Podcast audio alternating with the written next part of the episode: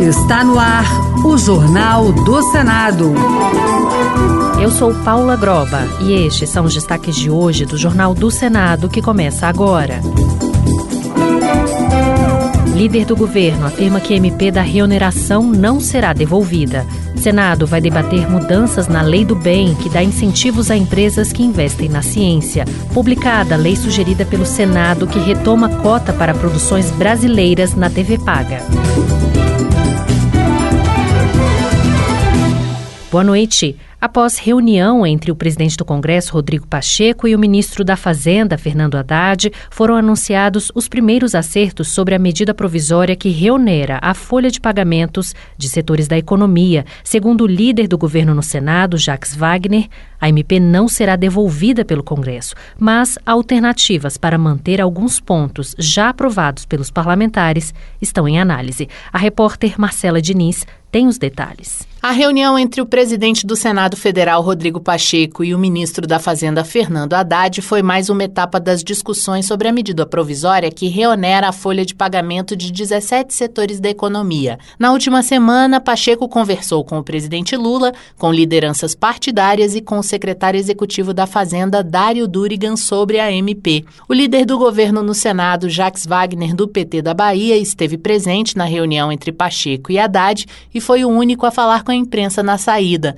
Evitou abordar o teor do encontro, mas afirmou que ainda haverá conversa com o presidente da Câmara, Arthur Lira, e que a MP não será devolvida. Além disso, frisou que o prazo de 90 dias para o início dos efeitos da MP permite que os diálogos continuem. Não, não tem devolução. Eu, da última vez que saí daqui, eu já disse que estava fora do cardápio a devolução. Como você tem a noventena, eu acho que qualquer coisa só deve acontecer na retomada dos trabalhos. Está se preparando isso. Eu não vou falar de qual avanço que houve, porque só existe avanço quando bater o martelo. Foram muitos os pedidos de parlamentares para a devolução sem análise da medida provisória que limita a desoneração prevista em lei promulgada pelo Congresso no fim de 2023. A sugestão apresentada na última reunião de líderes era a de que o governo apresentasse, via projeto de lei, suas propostas para três pontos sensíveis: a reoneração gradual de 17 setores que haviam sido beneficiados pela desoneração até 2027,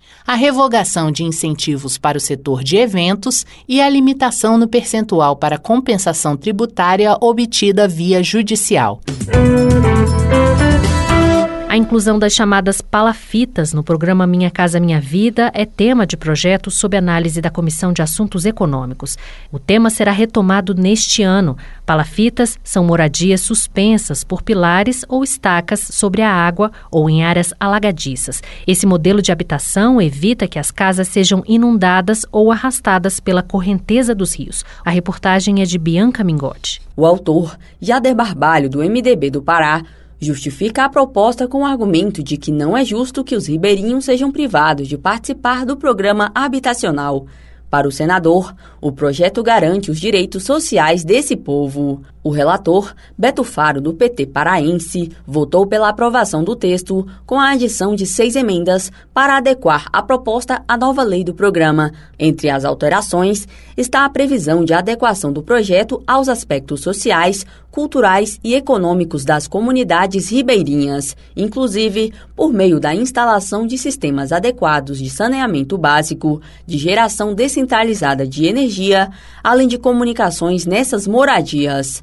Beto destacou ainda que o projeto foi debatido em audiência pública, em que os participantes defenderam a iniciativa. A inexistência de obras ilegais e a inclusão da construção de moradias sob palafitas em projetos no âmbito do Programa Nacional foi amplamente reconhecida pelos participantes. Entretanto, entendemos que não está suficientemente clara a legislação a necessidade de atendimento da demanda habitacional das comunidades ribeirinhas que vivem em áreas alagadiças. O resultado disso é que, na prática, famílias que vivem sob as palafitas estão excluídas do programa pelo pelo menos em projetos que buscam a fixação dessas comunidades em locais de moradias atuais. Beto Faro retirou a especificação de materiais a serem utilizados na construção de palafitas nas regiões alagadiças.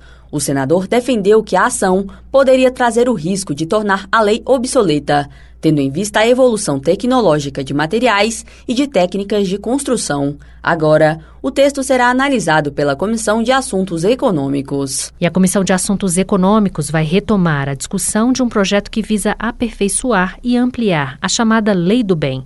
A legislação dá incentivos fiscais para as empresas e instituições que investem em pesquisa, ciência, tecnologia e inovação. As informações com o repórter Bruno Lourenço. A Comissão de Assuntos Econômicos aprovou a realização de audiência pública para discutir os impactos da ampliação da chamada Lei do Bem para micro, pequenas e médias empresas. A legislação dá benefícios fiscais para quem investe em pesquisa, desenvolvimento e inovação, mas hoje é limitada a empresas que estão no regime de lucro real, com faturamento acima de 78 milhões de reais por ano. O senador Isalci Lucas, do PSDB do Distrito Federal, defende a ampliação do alcance da lei. Sempre foi um sonho, porque na prática é o seguinte, as pequenas e médias empresas, elas precisam também entrar na, área, na era digital, na era da inovação. Mas infelizmente a lei do bem ela só atende o lucro real, as grandes empresas.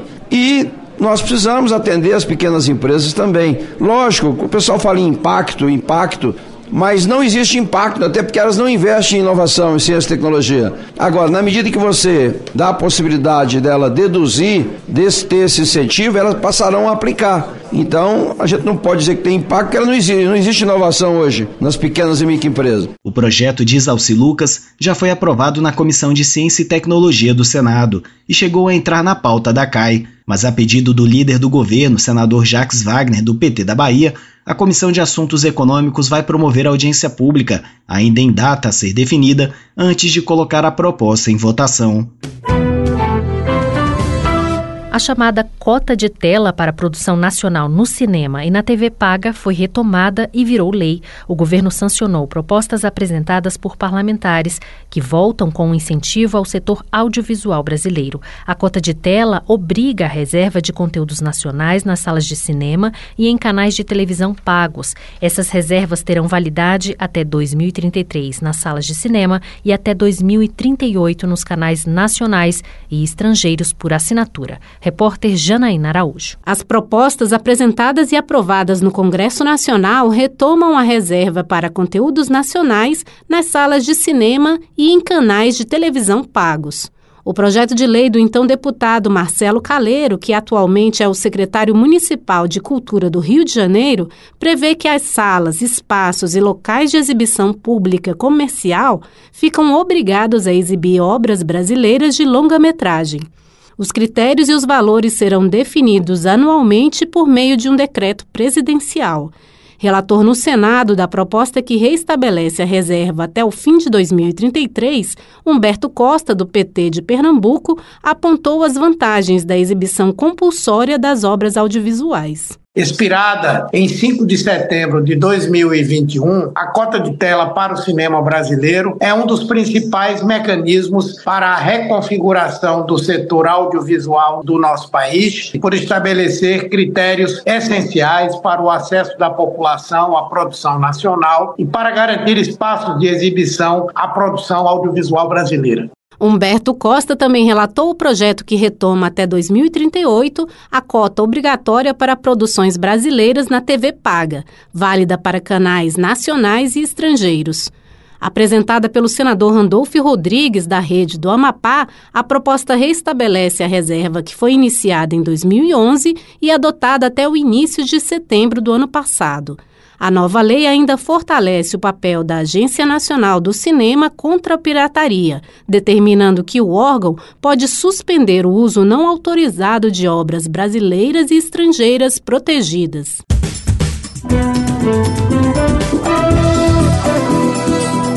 Com trabalhos técnicos de Eric Bento, o Jornal do Senado fica por aqui. Acompanhe agora as notícias da Câmara dos Deputados. Boa noite e até amanhã.